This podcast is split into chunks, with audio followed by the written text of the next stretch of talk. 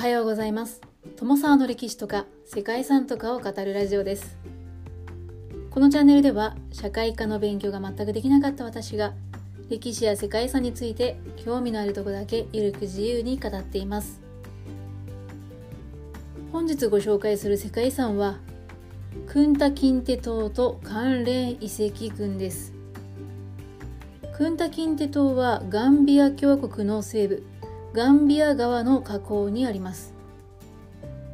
西アフリカ西岸のガンビア共和国は海に面した西側以外の周囲をセネガルに取り囲まれています。そして横に細長く不思議な形に感じるかもしれません。これはガンビア川を船で遡って進出したイギリスと陸路で勢力圏を拡大したフランスが衝突した際に河岸から200マイルをイギリス領として妥結したという歴史がその背景にあるそうです。世界遺産のクンタキンテ島は最大で川幅 10km ほどになるガンビア川に浮かぶ小さな島です。この島はかつて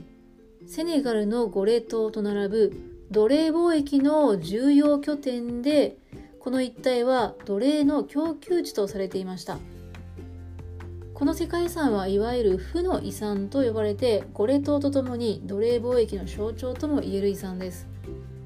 ただこのクンタキンテ島と関連遺跡群では負の遺産という観点だけにとどまらずかつてこの場所で行われたヨーロッパと西アフリカの交流の初段階の様子を伝えているという点も世界遺産として高く評価を受けています。構成資産には首都バンジュールにある六連砲台やその対岸にあるバレン要塞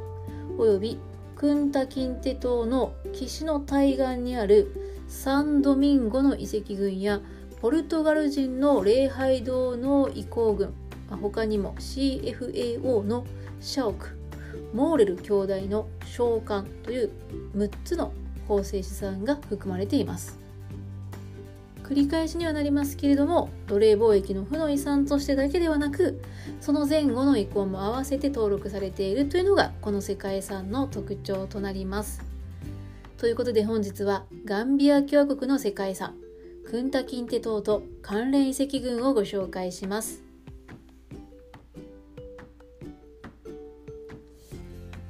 この番組はキャラクター辞典ワンタンは妖怪について知りたい。パーソナリティ空飛ぶワンタンさんを応援しています。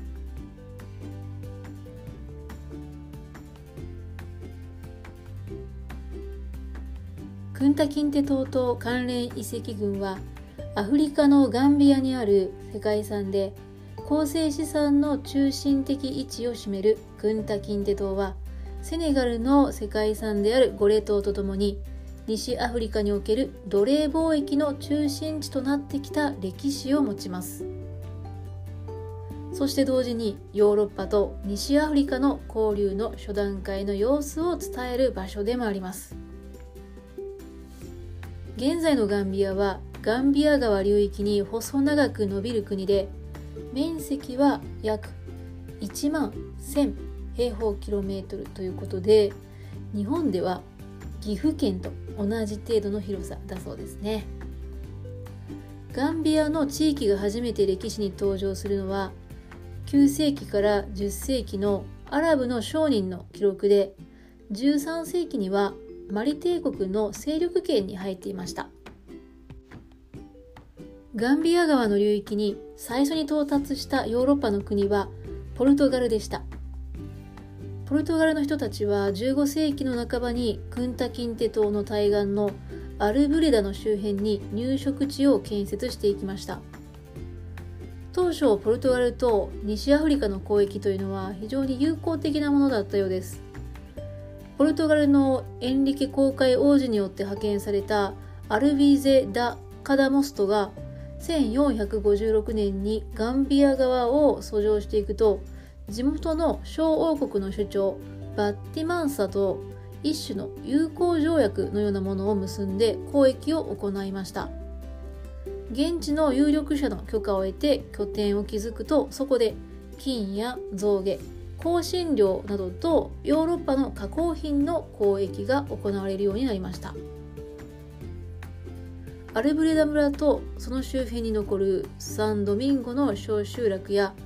ポルトガル人の礼拝堂といった遺跡群はそれから間もない時期にこの周辺に築かれたものです。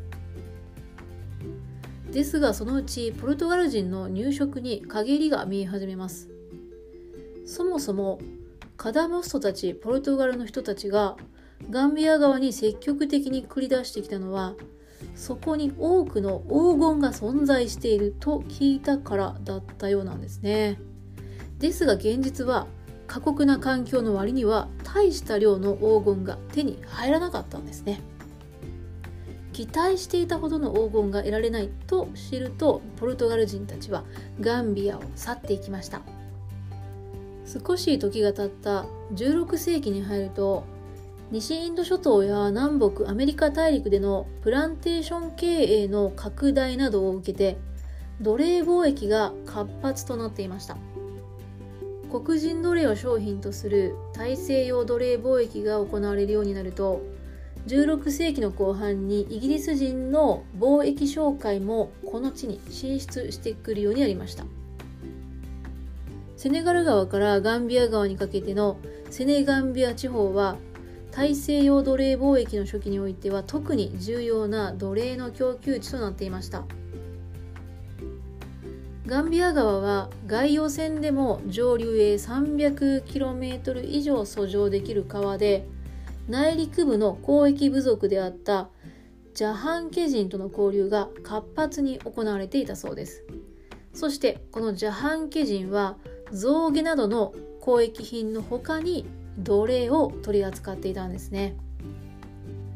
16世紀という時代はジョロフ王国やマリ帝国の崩壊に伴う民族対立などもあって捕虜としての奴隷の多くが輸出の対象となっていたんですね。そしてガンビア川に浮かぶクンタキンテ島は黒人奴隷の輸出拠点としてクローズアップされることとなりました。最初にこの島に拠点を築いたのはバルト海の交易国家クールラント公国でした。彼らは1651年に島に要塞を築きましたがほどなくオランダ次いでイギリスに占領されました。1661年からはイギリスが島を支配して島をジェームズ島と名付けました。1660年にイギリスで設立された王立アフリカ企業会社が奴隷貿易を取り仕切るとこの独占は1672年の王立アフリカ会社に引き継がれて自由化された1698年以降は他の商人たちが奴隷貿易にも参入してきました、まあ、こういった流れがあったんですね。その後1807年に奴隷貿易が廃止されるまで300万人とも言われる黒人奴隷がこのジェームズ島から輸出されていったと言われています。イギリスはこの間にフランスなどとたびたび領有権をめぐって争っていて要塞は何度もフランスや他の海賊の襲撃にあって実際には18世紀末までには荒廃していたそうですね。奴隷貿易が廃止されると無用となってしまったジェームズ島は放棄されたんですけれども逆に違法な奴隷の取引を摘発するためにガンビア川の河口には2つの要塞が建設されました。そのうち南岸側の6連砲台の周辺には新しい都市バサーストが築かれてこれが現在のガンビアの首都であるバンジュールにつながっているそうです。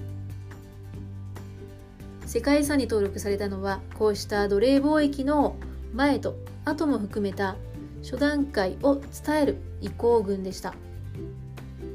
ですが登録当初のクンタキンテ島はまだジェームズ島というふうに呼ばれていたそうですね。クンタキンテ島というのは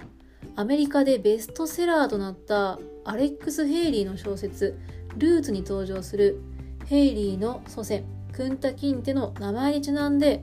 2011年に解明されたものなのだそうです。その作中ではクンタケンテがこの島からアメリカ大陸へ輸出されていったとされています。そんな背景を持つ世界遺産クンタキンテ島と関連遺産群の中心的な構成資産というとやはりガンビア川の河口から 30km ほど遡ったところにあるクンタキンテ島です。最短で島から対岸まで 2km ほどで海から直接船で乗り付けることのできる重要な奴隷貿易の拠点でした。クールラント公国が1651年に要塞を建設して以降島の所有権はイギリスやフランスオランダなどの間で争われました。要塞は7度も破壊と再建を繰り返したそうです。各国が欲しがった島ではありましたけれども環境はあまり良くなかったようですね。真水を対岸から運ばないといけないなどですね。衛生に全く配慮されていなかったようでこのことから島は常に風土病の危険にさらされていて奴隷のみならず配属された人員の多くが数年と持たずに倒れていったと言われています。1815年に完全に放棄された後島にはバオバブの木が生い茂りペリカンの生息地となっているそうなんですけどもここに人が戻ってこなかったのは歴史的な背景ね、まあ、そういった暗い背景だけではなく整った人が住むに整った環境がなかったということもあったのではないかななんていうふうにも思います。島には現在も要塞や奴隷たちを収容していた施設の遺構が残されています。クンタキンテ島は輸出されていく奴隷たちがアフリカで踏む最後の土地でした。そういった意味でクンタキンテ島はガンビアにおける奴隷貿易の最も負の側面を伝えるスポットとなっています。そんなクンタキンテ島の北の対岸のアルブレダからジュフレという町にかけては4つの構成資産が点在しています。そのうちサンドミンゴ遺跡群とポルトガル人の礼拝堂の遺構群はクンタキンテ島に要塞が築かれる以前に入植したポルトガル人たちが建てたものです。